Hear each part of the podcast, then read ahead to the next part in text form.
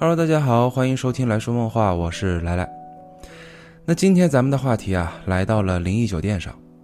酒店这个环境，我觉得原本它就属于自带灵异属性的，尤其是那些年代久远的酒店，你毕竟住过那么多人，形形色色的，所以多少啊，可能都会发生一些奇怪的事儿啊，或者是案件，也就产生了一些灵异现象的因果反应。而且酒店啊，我觉得它是一个。可以用来无限遐想故事的这么一个环境。就我以前啊，因为工作的原因，每年至少需要在珠海出差两个月，而每一次呢，我都会选择住在同一家酒店。嗨，现在这么一回想啊，我曾经在那家公司工作了有八年，每年两个月，等于是我在那家酒店已经累计住了有一年多了。所以我对那家酒店啊，可以说是再熟悉不过了。那里不大，一共就四层。有三层呢，都是客房，而且还面朝大海，步行五分钟就能走到。我每年的住房要求啊，也都很单一啊，只要是二层靠左侧的房间就行，因为只有在这一侧的房间啊，是可以看到那个大海的。有时候深夜期间，你打开窗户，甚至还能隐约听到一些海浪的声。也可能是因为每一次我出差的时候啊，都不是旅游旺季。所以每一次也都很幸运的能如我所愿，哎，订到那一侧的房间。我对那里的熟悉啊，就可以说是闭着眼睛我就能找到房间的那种。它有两条消防通道，哎，每一层呢都有八个地方是摆放着那个灭火器的。餐厅和洗衣房都在二层，一楼呢是他们的大堂和商店，还有他们员工的宿舍。那我对那里二楼的餐厅是特别情有独钟。因为那里的那个炒面呢，我特别喜欢吃。我见过他们餐厅举办过很多场晚会，啊，有旅游团包场的，也有公司去搞团建的，这都是人多的时候。可大部分时间啊，他那个餐厅都人很少啊，永远都是感觉像是坐不满的那种。我更是见过他深夜的样子，啊，因为他就在二层的那个电梯旁边嘛。我记得有好几次啊，我去那个海边散步回来的时候，餐厅已经打烊了。每次我路过他的那个玻璃门的时候，我就看向里面，那都是漆黑一片嘛，唯独会有零星几点的小红光在那块闪着。哎，那些都是餐厅里一些设备的指示灯。可也就是每当我看到这样的画面的时候，我就会觉得，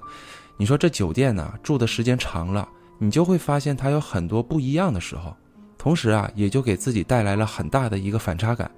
每当我走在二层走廊的时候，啊，我就会特别注意两侧的那个房门嘛。我就在想，你说这一扇扇门后面都发生过什么事儿，住过些什么样的人呢？我自己常住的那间又发生过什么事儿？是好事儿多还是坏事儿多？这家酒店它经历过生老病死吗？又或者说这里曾经它闹过鬼吗？当然，我可不希望自己住酒店的时候还遇到鬼，我只是每次吧，就都会有意无意的去遐想这个环境。那如果说我现在就身处一家有故事的酒店，而这些故事又带着灵异元素，那到底会是一种什么样的体验呢？今天啊，咱们就来体验一把闹鬼酒店。说实话啊，这个话题那完全可以做一套系列来讲了，因为全世界各地真的太多太多了。我先说几个比较著名的，可能我这一说，大家多少都有些印象，比如。黑色大梨花命案以及蓝可儿事件的塞西尔酒店，又或者是一四零八那部电影的原型科罗纳多大酒店，还有就是英国伦敦的那个朗廷酒店，里面不是有那间特别著名的三三三号房间吗？以及《闪灵》的作者哎，斯蒂芬金在创作小说时住的那家斯坦利酒店。那这些酒店啊，他们都有着一个共同点，那都是历史悠久。哎，住的人多，发生的事儿也多，所以呢，产生的灵异现象也就多了起来。而今天咱们要讲的这个酒店也一样自带这些属性，那就是美国著名的闹鬼圣地玛丽皇后号游轮酒店。这家酒店啊啊，更确切的说，应该是这艘游轮，它是在19世纪30年代建成，高42.6米，长304米，宽44.2米。吨位是八万一千二百三十七吨，巡航最高航速能达到三十二到三十四节，总的承载量将近能达到两千两百人。一个最直观的对比吧，那就是它要比泰坦尼克号还要大一圈儿。哎，我这么说可能你就有画面了。那一九三六年五月二十七号这天就是他的处女航，当时船上就配有两间酒吧、两个泳池、五个餐厅和五个休息区啊，还有一个特别大的宴会厅。这在当时那完全就是一个新的奢华标杆，哈，它就是一座浮动在海面上的移动皇宫。然而，这样的产物啊，在当时那个时期显然是没什么作用的，因为那个时期正是二战期间，所以玛丽皇后号在刚起航没多久，哎，就被改造成了一艘运输游轮。当时啊，是专门负责用来运输军队和战俘的，它的承载量也从两千两百人硬是提升到了一万五千人。据统计啊，玛丽皇后号在建成后。跨洋航行就累计有一千零一次，在二战期间，它就累计运输了将近有八十多万人这么多，而且当时为了做到隐蔽作用，哎，还专门给它喷成了灰色的漆面，而且它当时的速度还要比 U 型潜艇要快，哎，所以在那个时期，玛丽皇后号还有着另一个称号，那就是灰色幽灵号。可关于它的故事啊，还不止于此。时间来到一九四二年的十月二号这天。玛丽皇后号当时啊是以被护送的方式，哎，要从这个纽约前往格拉斯哥。当时它的前方是有一艘名为库拉索号的英国海军舰航，哎，作为它的领航船，并且不断以之字形在它前方航行。这样的目的啊是为了迷惑敌军的轰炸机以及 U 型潜艇。然而不幸的事情就在这次任务中发生了。当时玛丽皇后号它是以二十八点五节的航速前行着，所以很快它就赶上了前面的库拉索号，并且还与其发生了碰撞。可这一撞就直接把库拉索号给拦腰斩断了。哎，是的，这听上去啊可能有点不可思议，可这对于当时的玛丽皇后号那完全就真的不叫事儿，因为它的体积要比库拉索号还要大二十倍，所以这样的碰撞那完全就是毁灭性的。而库拉索号这边。当时它在刚撞击的时候就已经死了一部分船员了，而剩余的大部分船员都被直接抛进了冰冷的海水中，而且还有一部分船员就停留在了库拉索的这个残骸上。可很快被撞成两半的这个库拉索号也都沉入海底，而更恐怖的是，当时海域上面漂浮的船员大部分都是被直接卷入到玛丽皇后号的螺旋桨内啊，等于是活活都被搅碎的。而根据当时的任务规定，一旦出航，中途不允许停下来，所以当时没有对库拉索号进行紧急救援，只是船长赶紧就联系了附近海域的那个英国驱逐舰航队啊，让他们赶紧去救援。可等救援来到现场后，已经过去两个多小时了，这显然已经是太晚了。当时很多船员都是直接因为体温过低，哎，等于是冻死在海水里的。根据当时的统计啊，库拉索号上面原本有四百三十名船员，到最后仅生还了九十九人。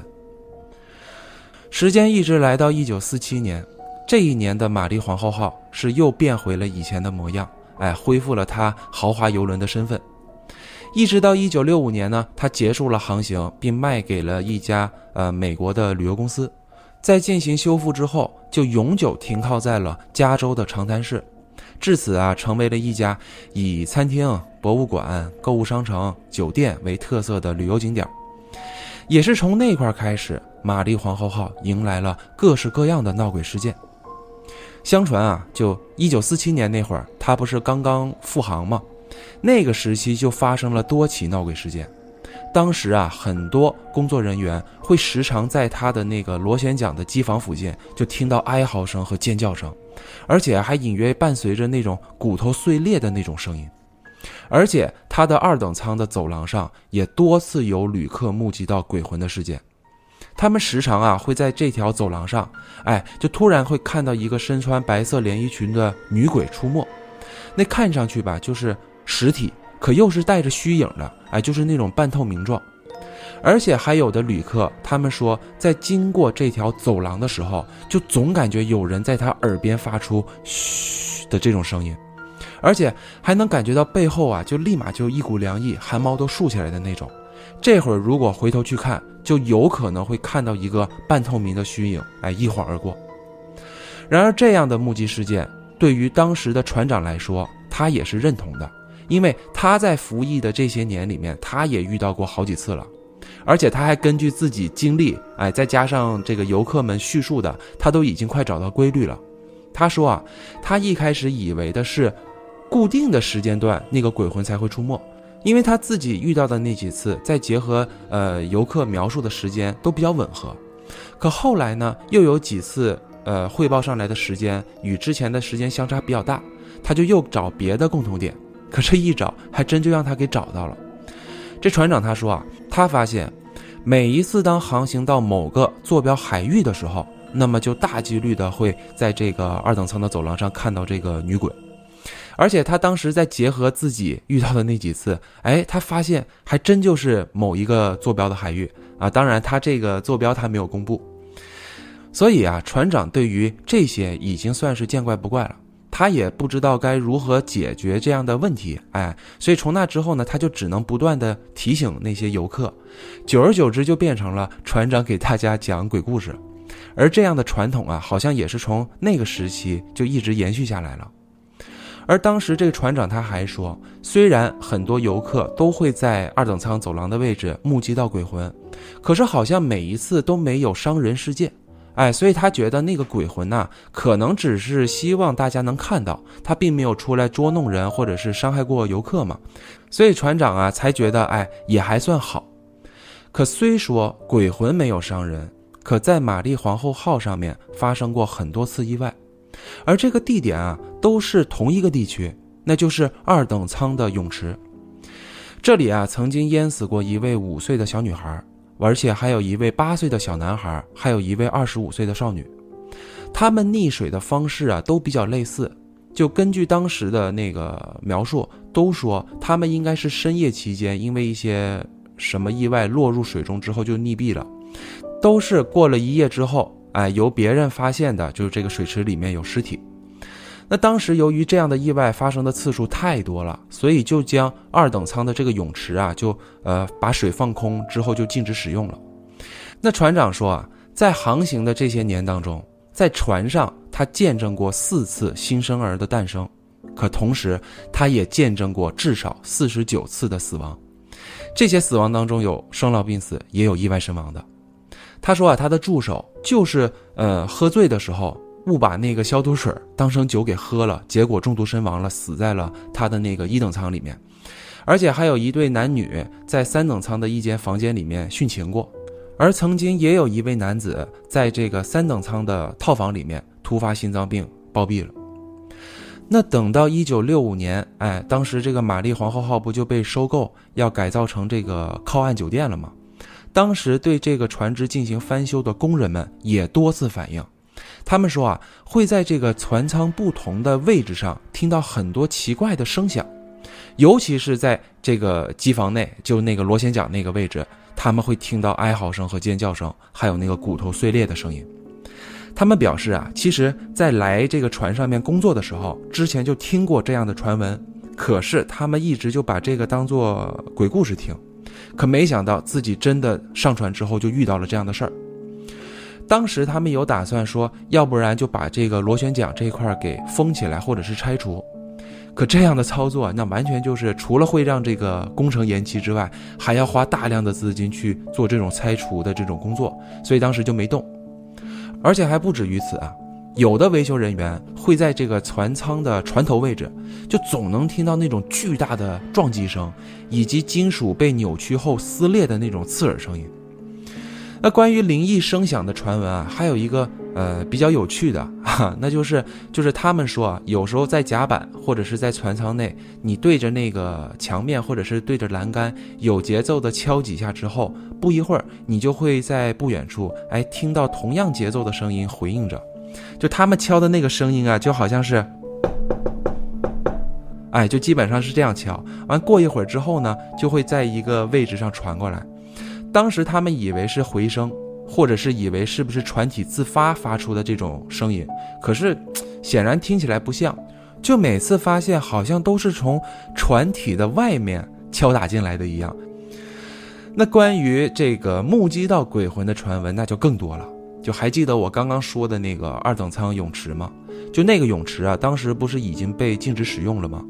可后来成为酒店之后，还是会有游客会在那个泳池附近，就地面上会看到脚印，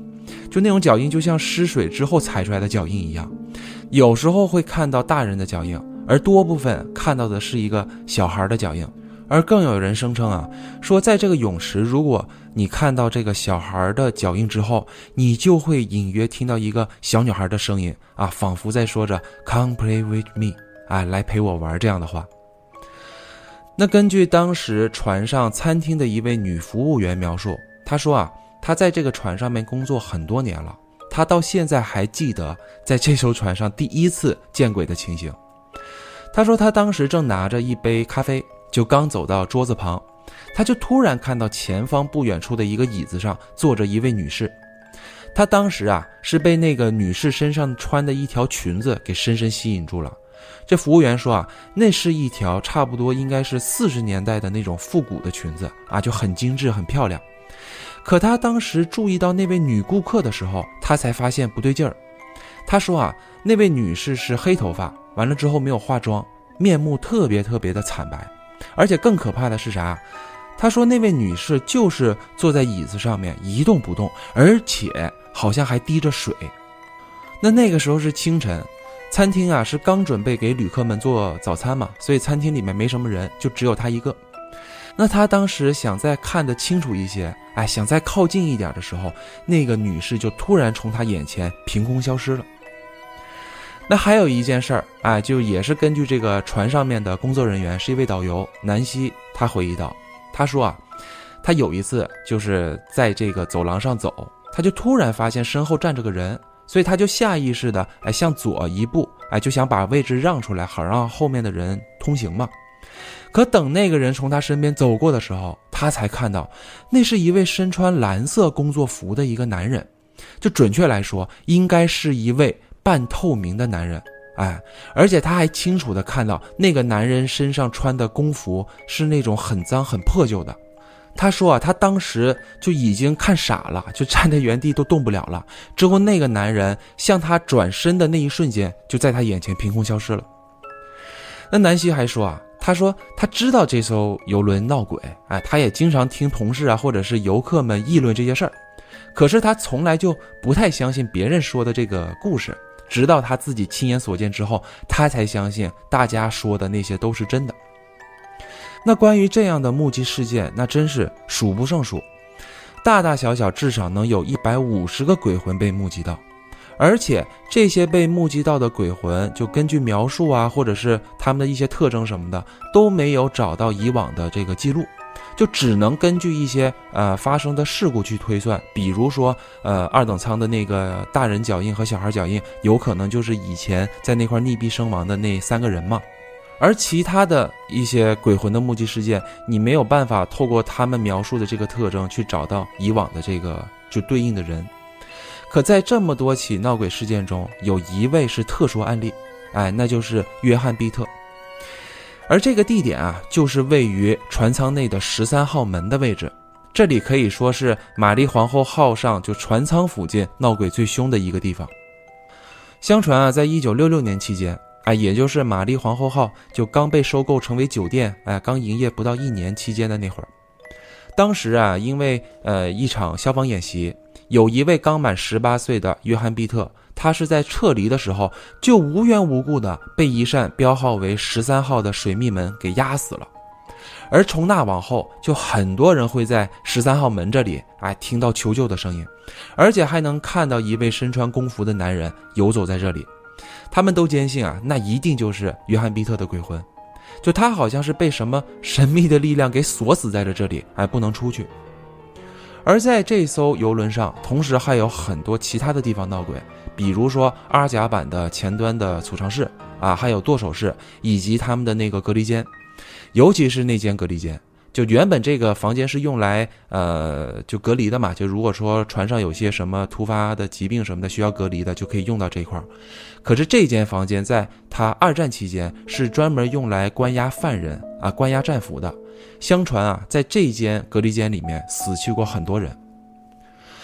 那玛丽皇后号酒店似乎自己也承认它是一个闹鬼圣地，所以在我刚刚提到的那几个位置上，你要现在去那块参观去看的话，它都是有这个指示牌的。这牌子上面还会介绍，就说呃这个地方可能呃死过什么样的人呐，出现过什么样的鬼魂呐，发生过什么样的故事啊，哎，它都会记录的很清楚。可唯独船上有一处地点是船内不对外开放，并且不做任何编号、不做任何介绍的这么一个地方，而这个地方才是玛丽皇后号这艘船上面闹鬼最凶的地方，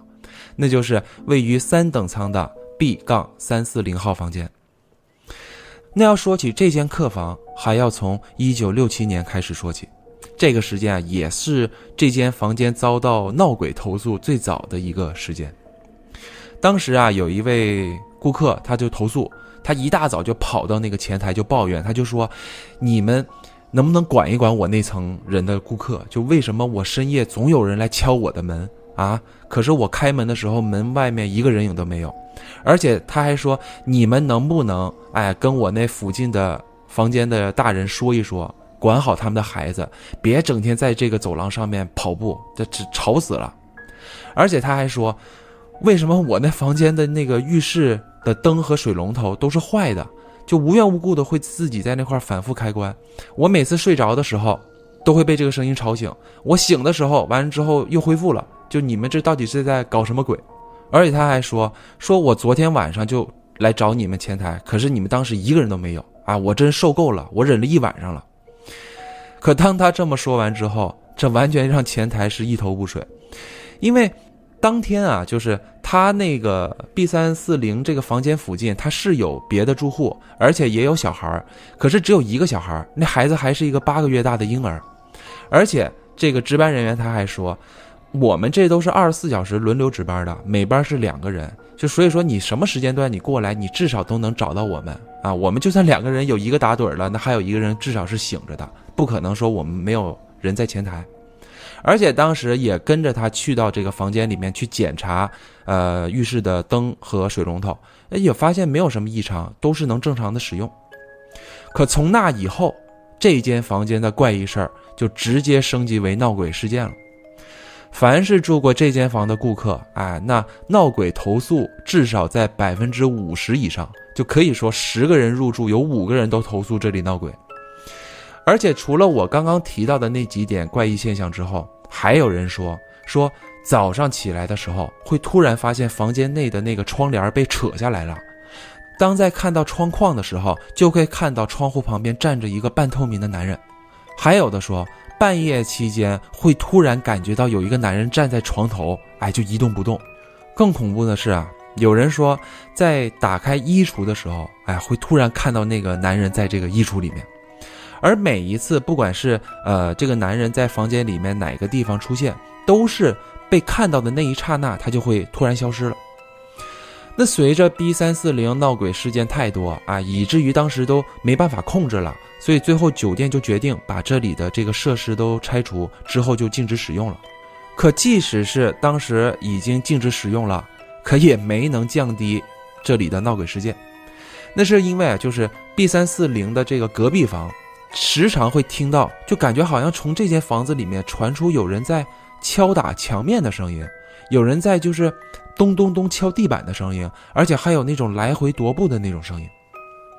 那等时间再来到一九八八年九月期间，哎，当时啊就有一个未解之谜的节目组组织了一些超自然专家过去做调查，而这个未解之谜就是网飞早期最早的那一版未解之谜的节目。我小时候还看过这一集，所以我记得很清楚。就当时我记得里面有一个男的戴着眼镜，完之后他手里拿着两个铁丝在那块比划着。后来我才知道，就是他手里拿着那个东西，他们管那玩意儿叫通灵杖，啊，也叫占卜杖，就实际上就是咱们的那个寻龙尺。相传这种工具啊，就可以用来探矿脉，哎，找水源、测风水，而且还可以用来什么寻人寻物之类的。而且我还记得他那个节目里面，当时有一个就泳池的那个小女孩的鬼魂特效，哎，我还记得当时把我自己给吓着了。不过那期节目我记得他到最后啥都没找到啊，就只是在船头的位置收录到了一些奇怪的声响。那我在写这期稿子的时候啊，也想找这集来看一看，可是也都找不到资源了，所以我就记得有这么几个画面。可也就是从这个节目开始吧，当时啊，就各大的那种灵异节目都纷纷来到玛丽皇后号上面，哎，来的目的也很简单，就是为了想触发超自然现象，哎，希望能拍摄到灵异画面。那当时船上面的这些鬼鬼们啊，也都苦不甘言的被迫营业。然而当时可能是因为太热门了，去的团队太多了，以至于鬼鬼们哎都躲起来了，所以这些灵异节目组也都没能如愿以偿。而且当时其实慢慢的这个热度就下降了，哎，就基本上没有什么人去关注了。直到二零零八年的十月二十五号这一天，因为一张照片，让玛丽皇后号彻底成为了大家公认的闹鬼圣地。当时啊，是由这个美国超自然研究组织。他们是在二等舱走廊的那个位置，就拍摄到了一张非常非常明显的鬼影照片哎，也就是咱们这期节目的那个封面。而这张照片还被选为当年前十大灵异照片最恐怖的一张啊！而且他们还给这个照片取了个名字叫“长廊鬼影”。而也就是在这一年，当时那个《时代周刊》还将玛丽皇后号列为世界十大闹鬼圣地的排行第六。而等到二零一二年十月期间，又一张照片轰动了灵异爱好者们。嗨，当时是由这个英国的《太阳报》啊进行了播报，他们说一位旅客当时是拍摄了二等舱走廊的位置，之后拍完就没理会了，哎，他就拍别的地方了。可在整理照片的时候，他才发现，照片里的这个走廊尽头有一个鬼影。啊，而这张照片啊，我放在咱们那个节目的详情里，就其实挺模糊的啊。不过你能看得出来是一个身子的侧影啊，完了之后是一个灰白色的一个半透明状。而如今的玛丽皇后号已经成为了探灵爱好者们的打卡圣地。那我为什么这么说呢？那是因为啊，在二零一八年四月期间，封存了几十年的那个 B 三四零号房间也对外开放了。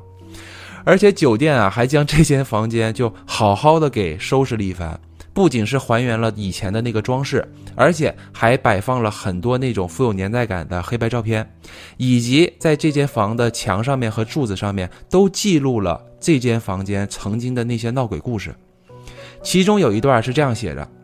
当时我的余光中就看到一个人突然走过去，所以我就下意识的转头过去看。可当时我就看到了一个身穿粉色衣服的女人出现在了客厅中，我很确定她是一个实体，可同时她又是一个虚影，非常的模糊。就在我和我的朋友们都吓傻的时候，我们都看到那个虚影在穿过柱子后凭空消失了。而类似这样的闹鬼经历，哎，都被编成了故事，记录在这个房间里，而且酒店更是贴心的。只为这间房间准备了通灵板、塔罗牌，还有水晶球和蜡烛。好家伙，这是生怕游客们遇不到鬼呀！那当时这个消息一出之后，哎，定价为四百九十九美元一晚的 B 三四零号房间，直接就在短短的几分钟之内就接到了四十多通电话预订，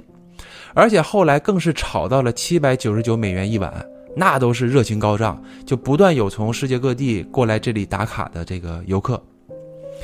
那一直到二零二零年，哎，五月期间那会儿，是因为疫情的原因，当时这艘游轮就停运了嘛。后来因为无法经营完导致破产，这酒店呢就将这个租期进行拍卖。反正中途一番折腾，哎，最后是由这个长滩市在二零二一年的六月期间收回了这个营业权，之后又进行了一次翻修，哎，如今这里面又开始营业了，而这个 B 三四零号房间依然是对外开放的。那么以上啊，就是本期节目的所有内容。其实，与其说出门在外，咱们住酒店要防止闹鬼，可这些情况都属于极小概率会发生的。我觉得啊，平时要是住酒店，除了要防止那个摄像头之外，还有一个特别需要我们重视到的，那就是消防意识了。其实啊，大家可以养成一个小习惯，哎，那就是呃，在住酒店的时候，你可以都找一找你那层的那个消防通道。一般来说都会有两条以上，哎，大家都可以试着去走这么一趟。你可以先去看看这路上，呃，能否畅通啊，对吧？中途有没有什么东西被挡住了，走不了啊什么的。你包括一般房间里面不都会有那个消防的用品吗？你可以先把那个东西啊就放在你床头柜的下面，哎，而且你也可以找一下，哎，就离你最近的那个灭火器都摆放在什么位置，那个公共的那个灭火器的那个柜子的那个门是否都能正常打开？可能这么做啊会有点嫌麻烦啊，不过也耽误不了多少功夫。你先熟悉一下这里的这个地形，哎，包括这些重要物品的摆放位置，总是没坏处的，也是为了以防万一嘛。你要真是发生了火情，也可以迅速撤离。其实我一开始对这些也不是特别在意啊，我也从来没遇到过什么火警。不过有一次啊，我还是印象比较深刻的。那会儿我是去那个成都去玩去，完之后呢，我住的是一家快捷。入住之后，哎，过了一晚，隔天的中午一点，我就准备出门去玩嘛，也是赶巧了。我当时是刚摁这个电梯，它的那个灯就灭了。完之后，我才发现那个电梯坏了，用不了。那我当时住在这个三层，我就想说没多高，我就走这个楼梯下去呗。可我来到一层的时候，我才发现它的那个门是被锁上了，就根本打不开。完，我又往二楼上去走，我发现二楼的门也打不开。于是我就原路返回，我去找另外一条那个消防通道嘛。可我还没走到那块的时候，我就已经看到有别的那个旅客啊，在那块弄那个门，也打不开。就三层的另外一条消防通道的那个门，直接就被锁死了。我当时就想啊，这要真是发生这个火灾了，那我们这一层的人都跑不掉了。所以也是从那会儿开始，啊，我就慢慢养成了这么一个小习惯，哎，就一般都是入住前我就找个花个五六分钟吧，就找找这个消防通道。那好了，感谢大家收听本期节目。如果你还对这个世界充满好奇的话，就请关注我，我们下期再见。